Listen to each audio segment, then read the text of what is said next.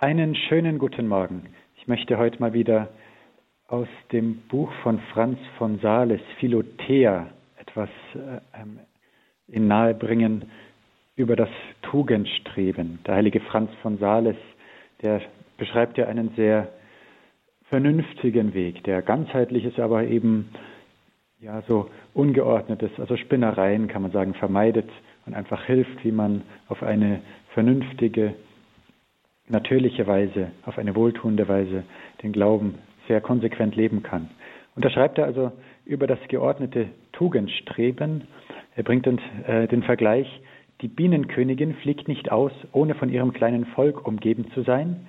Und so zieht auch die Liebe nicht in ein Herz ein, ohne in ihrem Gefolge die anderen Tugenden zu haben.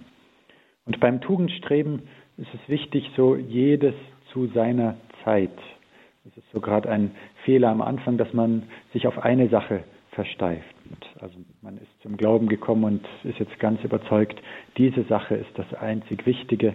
Und dann kritisiert man am Ende noch diejenigen, die nicht diese Lieblingstugend üben.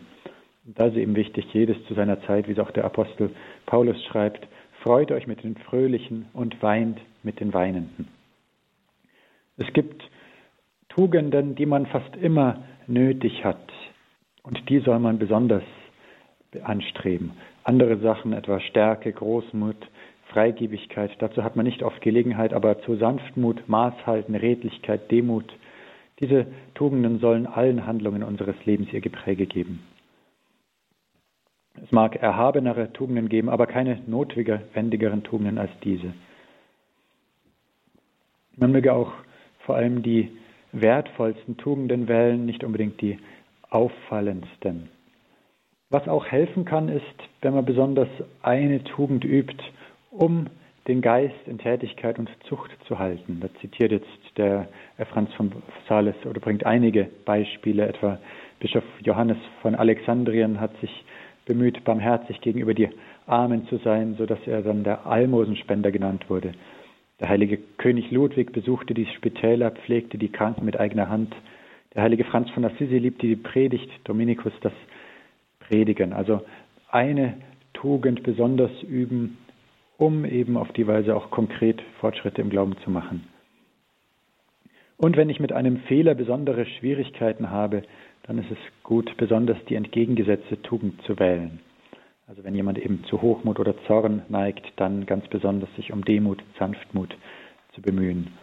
Oder das Beispiel des Hiob aus dem Alten Testament, der so sehr bedrängt wurde durch Versuchungen und da eben dann sich in der Tugend der Geduld geübt hat.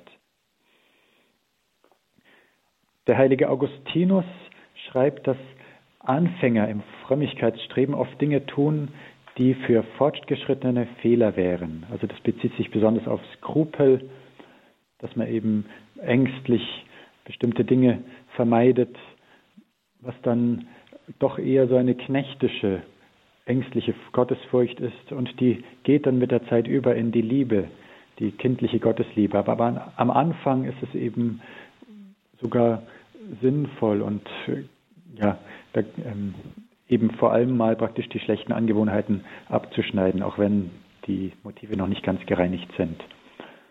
Oder er bringt das Beispiel des heiligen Bernhard von Clairvaux, der anfangs seine Beichtkinder mit solchem Ungestüm zur Vollkommenheit drängte, dass sie darüber nicht gebessert wurden, sondern im Gegenteil den Mut verloren.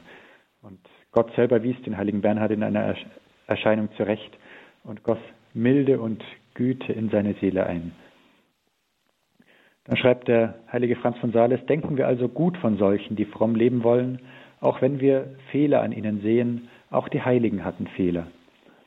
Für uns selber ist es aber eben wichtig, die Tugenden in kluger Weise zu üben. Und dazu hilft es auch sehr, sich einem Seelenführer anzuvertrauen. Dann geht der heilige Franz von Sales noch auf Dinge ein, die manche für Tugenden halten, was aber keine Tugenden sind. Also etwa Ekstasen, Verzückungen, Verklärungen, Schwebezustände, sagt er. Das kennen wir auch eben das Auffällige, wenn man so besonders greifbar die Gegenwart Gottes spürt. Und zu solchen Sachen sagt er, heilige Franz von Sales, das ist nicht Tugend, sondern göttliche Belohnung für ein Leben der Tugend. Diese Gaben sind keineswegs notwendig, um Gott zu dienen und um ihn zu lieben, was unser einziges Verlangen sein soll. Wir üben uns in den kleinen Tugenden, in der Geduld, der Herzensreinheit, Demut, Armut, Gehorsam, Keuschheit, Liebe zum Nächsten, Ertragen unserer Fehler, in der Sorgfalt, im heiligen Eifer. Es kommt sogar oft vor, dass solche, die sich für Engel halten, nicht einmal gute Menschen sind. Und dennoch soll man so etwas, wenn man es bei anderen sieht, nicht verachten, nicht nörgeln, sondern preisen wir Gott für die Erhabenheit der anderen. Aber wir selbst bleiben auf unserem niedrigen, gewöhnlichen Weg. Soweit der heilige Franz von Sales über das geordnete Tugendstreben.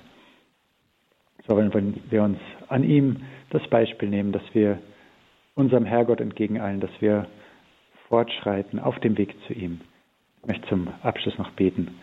Guter Gott, du bist unser Ziel und dieses Ziel steht uns leuchtend vor Augen, auch wenn es in kleinen Schritten zu erreichen ist. Und so bitten wir dich um ein gutes Herz, ein hochherziges Herz, dass wir gerne dir entgegeneilen, dass wir die nötigen Schritte tun, dass wir uns in den Tugenden üben, die uns gerade notwendig sind. Und dazu segne euch der allmächtige und gute Gott, der Vater und der Sohn und der Heilige Geist.